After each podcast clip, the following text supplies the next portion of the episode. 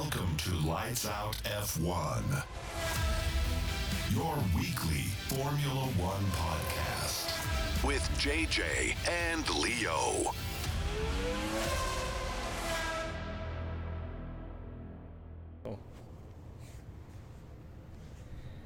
Moin Leute, ähm, wir sind zurück. Wir hatten auch eine kleine Sommerpause eingelegt. Äh, vieles ist passiert in den letzten drei Wochen.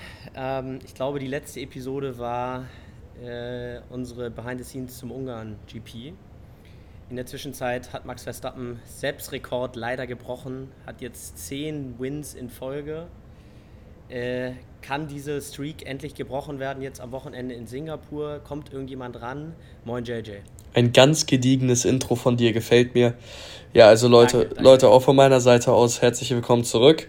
Ähm, ich würde sagen, wir, wir reden gar nicht äh, lang um den Brei rum und ähm, geben dem nicht so viel Aufmerksamkeit, dass wir ein, zwei Rennen geskippt haben und starten sofort mit dem Italien GP Recap, also mit dem Monza Recap, der jetzt vor einer oder zwei Wochen war, der GP. Anderthalb, Anderthalb Wochen. Ja. Und äh, ja, also du hast es angesprochen, Verstappen hat äh, Sepps Rekord gebrochen. Zehn Wins in Folge äh, Red Bull 1-2 in Monza gehabt, also Perez äh, auch mal wieder auf P2, aber Verstappen läuft natürlich davon. Ähm, Red Bull, wie Leo auch schon gepostet hatte auf Insta, Red Bull kann jetzt schon den äh, ähm, Team Championship Title in äh, Singapur holen.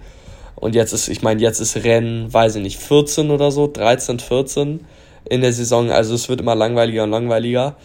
Red Bull 1-2, wir hatten ein kleines Lebenszeichen von Ferrari. Ich hatte Hoffnungen äh, und habe ausnahmsweise mal für Ferrari mitgefiebert, weil Sainz nämlich die Pole geholt hat in Monza. Äh, Leclerc war fast Zweiter, war, war Dritter im Qualifying, aber in der Race Pace ging gar nichts und, und dann war eben Red Bull 1-2 und dann Sainz Dritter. Leclerc Vierter war aber ganz cool, weil die beiden Ferraris miteinander gefightet haben und das auch durften. Ja. Und äh, ja ja, das war die Top 4 und dann mach du mal vielleicht weiter. Ja, Mercedes, Mercedes dann mit 5 und 6. Ja, ich weiß, also Mercedes sind ja die einzigen, die, äh, ja, also den Red Bull-Sieg in der Konstrukteurswertung können sie nicht mehr aufhalten, aber ähm, ja, sind auf jeden Fall an P2. Es wäre schön, wenn jetzt ein bisschen Fight zwischen Ferrari und Mercedes noch zustande kommt zum, zum letzten Drittel der Saison hinweg. Albon mit P7 performt diesen Williams absolut aus, also wirklich sehr, sehr stark. Und Danny Rick hat sich ja in Sandford im freien Training die, äh, die Hand gebrochen, äh, musste auch äh, eine OP unter, unter sich ähm, unter das Messer legen, sagen wir mal so. Unterziehen, ja. Und ja, und fehlt deswegen jetzt auch, glaube ich, noch in, in Singapur auch noch. Auf ähm, jeden Fall, ja. Liam, Liam Lawson ist, ist eingesprungen, hat auch ein anständiges Debüt gegeben mit P11. Yuki Motorprobleme, bevor das Rennen überhaupt losging. Also, ähm, ja, äh, es ist weiterhin spannend. Äh, wie läuft es bei Aston Martin? Ja, Aston Martin ist eben, das finde ich auch nochmal so krass, äh, dass das so cool in Anführungszeichen zu sehen ist. Ich meine, wir haben Aston Martin am Anfang des Jahres, natürlich Stroll war nie, äh, war nie Top, äh, Top 5 oder so Fahrer. Aber ähm, vor allem Alonso hatte eben das Auto und die Confidence, Rennen für Rennen aufs Podium zu fahren. Und äh, so, ich würde mal sagen, ab Rennen 8 oder so, ab Spanien, Kanada, ging es dann kontinuierlich bergab. Ähm, und mittlerweile ist Aston vielleicht die fünf stärkste Kraft. Ich meine, McLaren ist ja auch da oben mit dabei. Alonso wurde jetzt, glaube ich, ja. P9 in Monza, Stroll, ähm, auch bei den freien, bei den Practices in Monza auch irgendwie nur 15. Platz gewesen oder schlechter und im Rennen war es dann auch nicht viel besser. Ähm, also es ist ein bisschen bitter. Sie haben wohl das Auto nicht gut weiterentwickeln können. Du willst kurz noch was dazu sagen? Ja, ich will sagen, Stroll hat wohl in dem Interview gesagt, dass das Team oder die beiden Fahrer einige Chancen haben liegen lassen diese Saison. Und Fernando Alonso hat so viele Podium, Podiums rausgeballert, der muss sich doch denken, Bruder, red mal, speak for yourself, Bruder. Ja, for real. war der Einzige, der irgendwie, der irgendwie Chancen ausgelassen hat, wenn überhaupt. Und ich, ich glaube, Alonso macht einen sehr, sehr soliden Job. Ja. Ähm, ja, also wir sehen eben am Anfang des Jahres, sehen wir, Aston Martin hat ein starkes Team, zweitstärkste Kraft, sie haben ein heftiges Auto und Stroll kriegt das, kriegt das Auto nicht mal kontinuierlich in die Top 5. Wir sehen also, das ist... Äh, ein Mittelfeldfahrer und nicht mehr. Ja, also der hat die Chance in der Formel ja. 1 bekommen über die Jahre durch seinen Vater, ist klar. Wird sie auch noch für einige Jahre mit Sicherheit äh, bekommen und, er, und äh, erhalten. Aber jemand, der hier Rennen, Rennen gewinnen wird oder Podien ähm, erzielen wird, ist er eben einfach nicht. Aber eben schade aus, aus Essens Sicht und wir fiebern ja auch irgendwo noch mit denen mit, weil es selbst altes Team ist. Alonso ist natürlich ein absolut cooler, cooler Dude. Ähm, aber ja, mittlerweile geht da nicht mehr viel. Sie müssen jetzt einfach, ich meine, Top 5 ist noch immer ein gutes Ergebnis äh, im Constructors Title für sie, angesichts äh, dem Fakt, dass sie letztes Jahr, glaube ich, P8 waren mit Sepp noch. Ähm, sie haben einen Schritt nach vorne gemacht, aber wenn man sich dann den den Verlauf in der Saison selbst anguckt, ist es natürlich eher ernüchternd, wenn sie von einem Top 2 Team runtergehen auf ein Top 5 Team. Aber so ist es eben. Äh, so ist es eben, genau, du sagst es. Ähm, ansonsten haben wir auch, glaube ich, zu Monza nicht mehr viel, äh, nicht mehr viel zu sagen. Ähm, war ein spektakuläres Rennen, eher natürlich im hinteren äh, oder im Mittelfeld, sagen wir mal. Die Ferraris haben ein bisschen gefightet. Ein bisschen äh, Wechsel war da, aber Ansonsten freuen wir jetzt, uns jetzt auf Singapur. Ähm, wir haben natürlich keine Predictions gemacht zum Monster GP, deswegen gibt es auch keine Auswertung. Aber ähm, zum GP äh, in Singapur bzw. zum Track gibt es Neuigkeiten. Und zwar wurde der gesamte Track geändert. Ähm, es fallen drei Kurven weg. Der Track soll insgesamt 20 Sekunden schneller werden. Das ist ja einer, der sehr viele Kurven hatte, ähm, sehr anstrengend war oder ist für die Fahrer mit der ganzen Luftfeuchtigkeit. Und ähm, vor allem die Kurven, also beziehungsweise die Kurven nach Kurve 14. Also wir werden natürlich nochmal ähm, das Streckenlayout vergleichen und äh, dann euch das auf Instagram zeigen, wie es vorher aussah, wie es jetzt aussieht.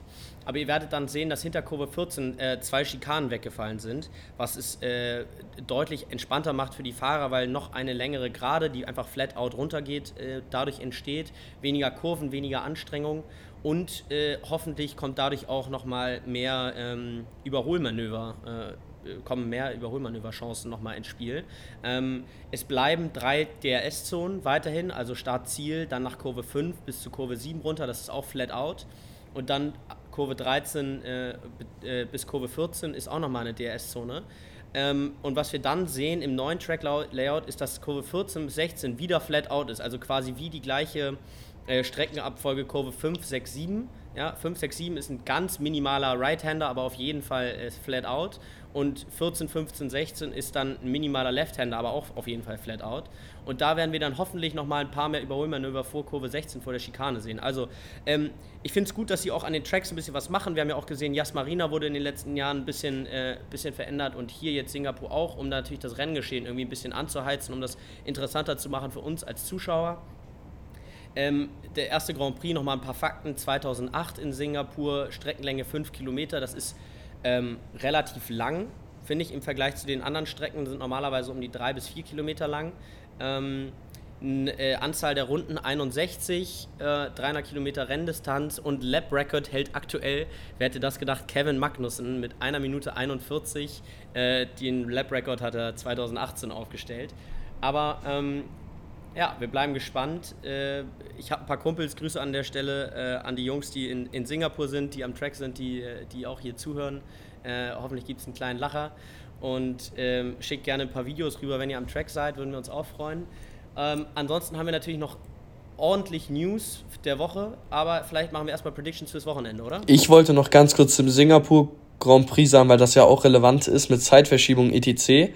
Ähm, eigentlich Zeitverschiebung natürlich, aber dadurch, dass es ein Nachtrennen ist, ändert sich für uns in Deutschland oder deutscher Zeit nicht viel. Qualifying 15 bis 16 Uhr am Samstag und das Rennen um 14 Uhr. Also kein Grund, um irgendwie mitten in der Nacht aufzustehen, anders als bei Japan am 22. September, wie ich gerade sehe. Ja, Japan habe ich übrigens gerade nachgeguckt, ist der, das äh, erste Rennen, wo Max Verstappen schon Weltmeister werden kann. Okay. Also ähnlich wie in der letzten Saison oder wurden sie letzte Saison, wurden sie, glaube ich, Constructor Champion in Japan. Jetzt kann er in Japan äh, schon Weltmeister werden. Dafür müssen natürlich äh, mehrere Verfolger dann keine Punkte bekommen, bliblablub. Aber wir bleiben gespannt, äh, dass er den, äh, die Drivers Championship gewinnen wird. Das ist natürlich außer Frage. Ähm, aber ja, also, Predictions. Ähm, lass mich mal in die Standings reingehen, dass wir das teammäßig auch ähm, richtig abfolgen. Also es fängt an mit Alpha Tauri, die haben aktuell nur drei Punkte. Das ist natürlich hart. Ja, da gehe ich mit äh, Yuki, Liam Lawson, der übrigens einen guten Job gemacht hat in Monster, wie wir auch schon gesagt hatten, P11. Ähm, aber das ist jetzt alles neu für den, Formel 1 und jetzt gleich Singapur reingeschmissen. Ich weiß gar nicht, ich glaube, die Formel 2 fährt normalerweise nicht in Singapur. Kann ich mir nicht vorstellen, ehrlich gesagt. Es wäre zu viel, nee, zu großes Gerödel. Das heißt, eine neue Strecke für den ETC, ETC.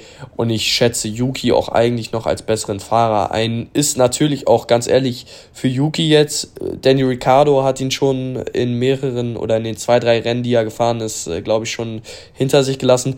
Wenn Yuki jetzt gegen Lawson auch verliert, der neu dazukommt für drei Rennen nur, dann könnte es auch nächstes Jahr knapp werden. Dazu haben wir auch gleich noch ein paar News. Also, Alpha Tauri gehe ich mit Yuki und du gehst mit Lawson. Sehr interessant. Das nächste Team müsste dann Haas. Alpha, Alpha Romeo. Alpha Romeo, da gehen wir beide. Haas beide 10 Punkte. Alpha Romeo gehen wir beide mit Bottas und bei Haas dann auch beide mit Hülkenberg. Auch sehr interessant zu sehen. Bei Haas äh, erfährt man irgendwie gar nichts mehr zwischen Beef oder irgendwas, aber Hülkenberg lässt Wochenende nach Wochenende Magnussen hinter sich. Ich weiß nicht, Magnussen ist gerade in einem kleinen Tief. So, danach müsste ja dann äh, Williams kommen. Ist auch egal, wir gehen mal mit Williams. Williams gehen wir beide. Es ist auch Williams, ist auch richtig und da kann man auch aktuell nur mit Albon gehen, ja. der wirklich einen fulminanten Job macht in diesem Auto und außer er hat irgendwelche Probleme oder ein wirklich wahnsinnig schlechtes äh, Wochenende, kann er, von, ähm, kann er von Logan Sargent nicht geschlagen werden. Logan Sargent ist ja auch ein Rookie, mal gucken, wie lange der eigentlich noch bleibt. Ist übrigens, es gibt übrigens nur vier Driver aktuell, die gefahren sind diese Saison oder aktuell fahren, die null Punkte haben. Das ist Logan Sargent, Liam Lawson, Nick de Vries und Daniel Ricciardo. Und der einzige, der von Anfang der Saison gefahren ist und bis jetzt durchfährt, ist, Liam, äh, ist ähm, Logan Sargent. Sorry, ist Logan Sargent. Insofern, ähm, ja, also gut, ich weiß nicht. Das ist, glaube ich, der einzige Sitz, der noch frei ist. Das können wir gleich nochmal diskutieren. Ähm, aber so viel dazu. Muss man aktuell mit Albon gehen. Als nächstes kommt Alpine. Da gehst du mit Ocon, ich mit Gassi. Ich glaube, das wird ein interessanter Fight. Hoffentlich rammen sie sich nicht wieder gegenseitig weg. Ähm, bei McLaren ähnlich. Ich finde, Piastri macht wirklich einen super Job. Ist auch mit auf Augenhöhe mit Norris. Also ich gehe mit Piastri, du mit Norris. Das wird auch spannend. Ähm, dann haben wir mittlerweile schon Aston Martin. Die wurden schon durchgereicht von der am Anfang der Saison zweitstärkste Kraft bis jetzt äh, Vierter, Vierter nur noch. Ja? Also Ferrari und Mercedes haben beide wirklich Gas gegeben. Ähm, Aston Martin ist da irgendwie ins Hintertreffen gefallen. Da merkt man halt auch, wie wichtig es ist, zwei sehr konstante Fahrer zu haben. Ja, also ich sage mal, Podium war ja drin, vor allem am Anfang der Saison, aber der Einzige, der die Podien geholt hat, war halt eben Alonso und alles, was äh, Stroll geholt hat, waren drei, vier, sechs, acht Punkte mal, ja, und, und nie diese starken Leistungen, die, die Alonso gebracht hat. Und jetzt sieht man halt Mercedes, Ferrari, beide Fahrer sehr konstant. Da holt man dann halt mal ein 3, 4, ein 5, 6, so wie jetzt letztes Wochenende in Italien. Und äh, so überholt man dann auch einen Aston Martin, die halt nicht konstant sind mit beiden Fahrern. Aber Stroll ist natürlich gesetzt durch Papa Strolli. Also gut, ich habe genug gerantet. Hier mit Alonso, du auch, muss man machen. So, als nächstes Ferrari. Das ist, finde ich, spannend. Sainz könnte ja etwas geflügelt sein von seinem ähm, von seinem Wochenende in Monza. Deswegen gehe ich mit Sainz. Ja, ich gehe mit Leclerc. Natürlich, das ist 50-50. Beide fahren gut. Ähm, kann man in beide Richtungen gehen. Bei Mercedes gehe ich mit Hamilton. Aber auch da 50-50. Die fahren beide auf, auf Augenniveau. Und du mit äh, Russell. Und bei Red Bull gehen wir natürlich beide mit Max. Wobei man sagen muss, äh, dass bei Street Circuits ähm, Perez immer ganz oben mit dabei war. Und ich würde es mir einfach mal wünschen, ich würde es mir einfach mal wünschen, auch wenn Red Bull gewinnt, dass dann zumindest mal Perez oben steht. Auch wenn ich den jetzt nicht ultra oder überhaupt supporte, aber ähm, immer Max mit dem elften Sieg in Folge. Ich meine, ja, eigentlich müsste man ja sagen, ja, er hat, er hat das beste Auto auf dem Feld und wenn er es nicht macht, wer dann?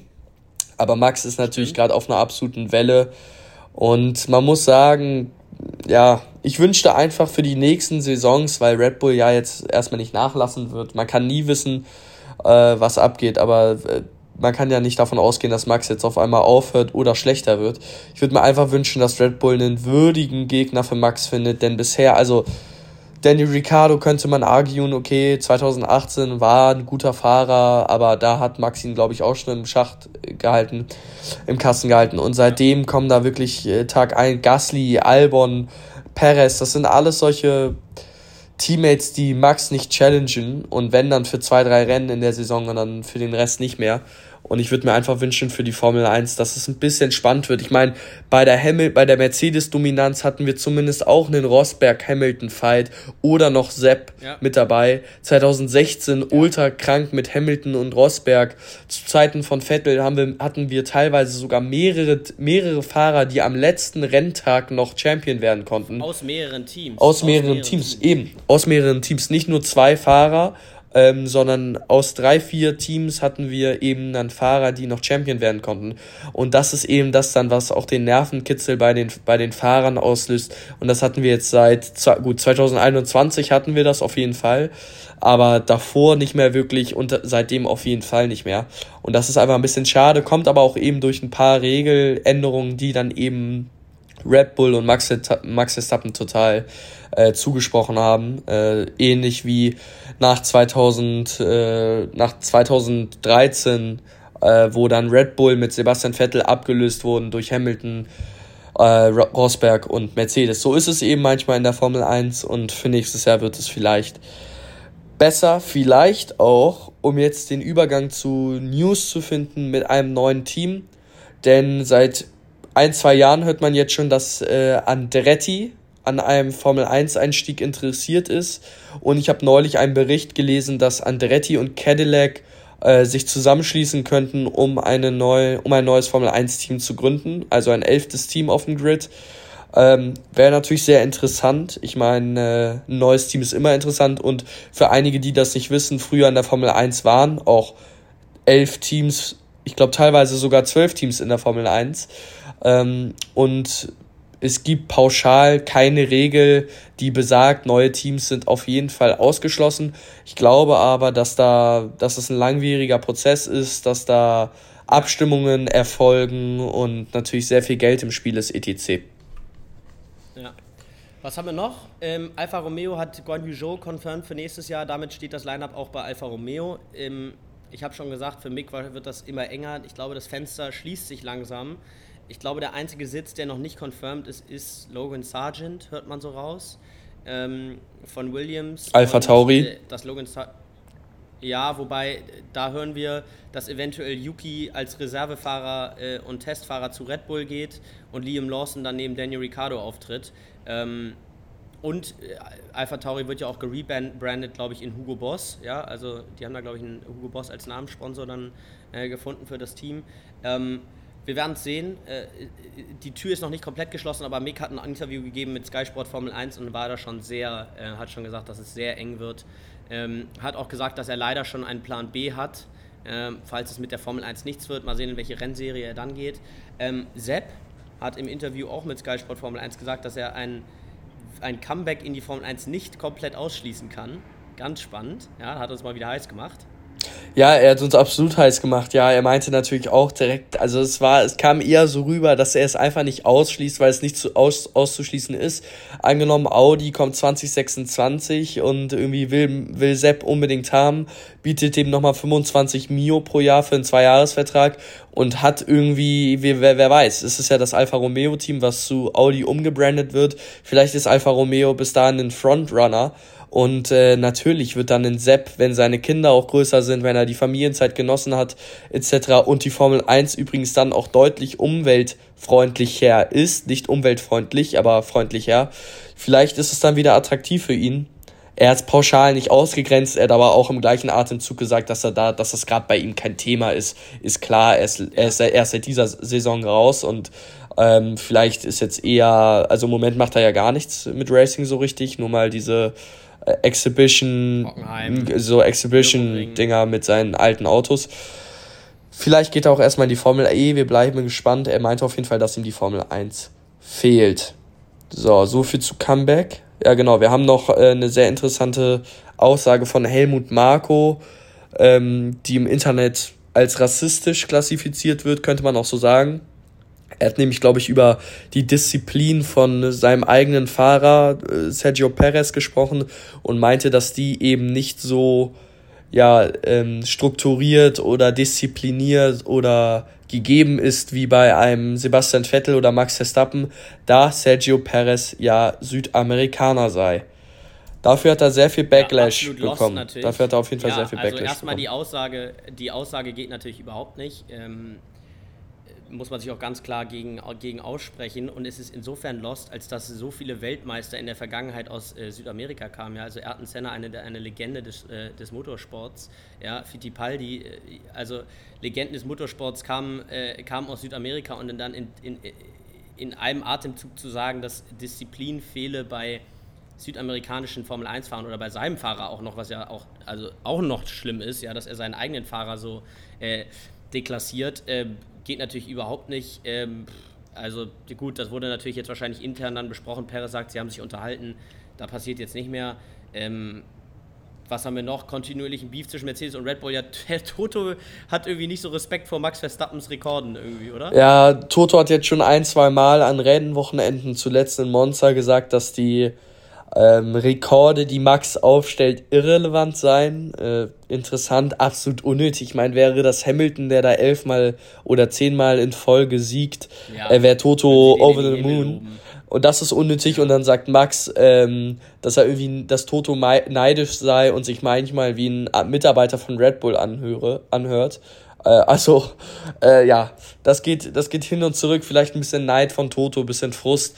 Ja, und, das sind ja auch die Sticheleien. Ja. Ich meine, Red Bull hat ja auch, äh, ich glaube, es war beim, in Spa haben sie eine offizielle Beschwerde eingelegt, dass die Rennrundenanzahl 44 war in Spa, weil das natürlich die Zahl von Lewis Hamilton ist 44. Deswegen haben sie einen offiziellen Appeal eingereicht, dass die Rundenanzahl äh, geändert wird, weil sie der Meinung sind, dass diese Nummer 44 gecursed ist und dass sie darunter also dann nicht fahren wollen. Äh, hat Spa trotzdem gewonnen, es war alles wurscht, ja, aber das sind diese Sticheleien, die zwischen Red Bull und Mercedes sind. Absolut lächerlich. Für uns ist es, für uns ist es entertaining, ähm, aber ansonsten ist es natürlich irgendwie auch ein bisschen lappig. Ja, sie wollen, sie müssen, ist natürlich auch ein Zirkus, muss man sagen. Wir haben es ja mitbekommen, als wir da waren. Sie wollen natürlich irgendwie Aufmerksamkeit generieren und wenn sie das über solche Sticheleien machen, dann, äh, dann so be it. So ist es. So ist es. So ist es. Damit haben wir auch die News der Woche durch. Wir freuen uns auf ein spannendes Rennwochenende in Singapur. Sonntag, 14 Uhr deutscher Zeit geht's los.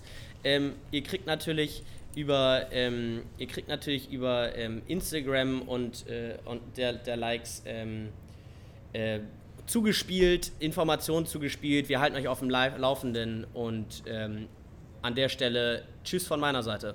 Bleibt uns gewogen. Ich wollte gerade fragen, wann das noch kommt. Also Leute, auch von meiner Seite aus, vielen, vielen Dank. Guckt das Rennen. Ab in die Kommentare mit eurer Meinung. Predictions auf Insta, wir reposten. Und äh, ansonsten bis nächste Woche oder übernächste Woche. Bye, bye. Vielen Dank. Tschö. Ciao, ciao. This was Lights Out F1.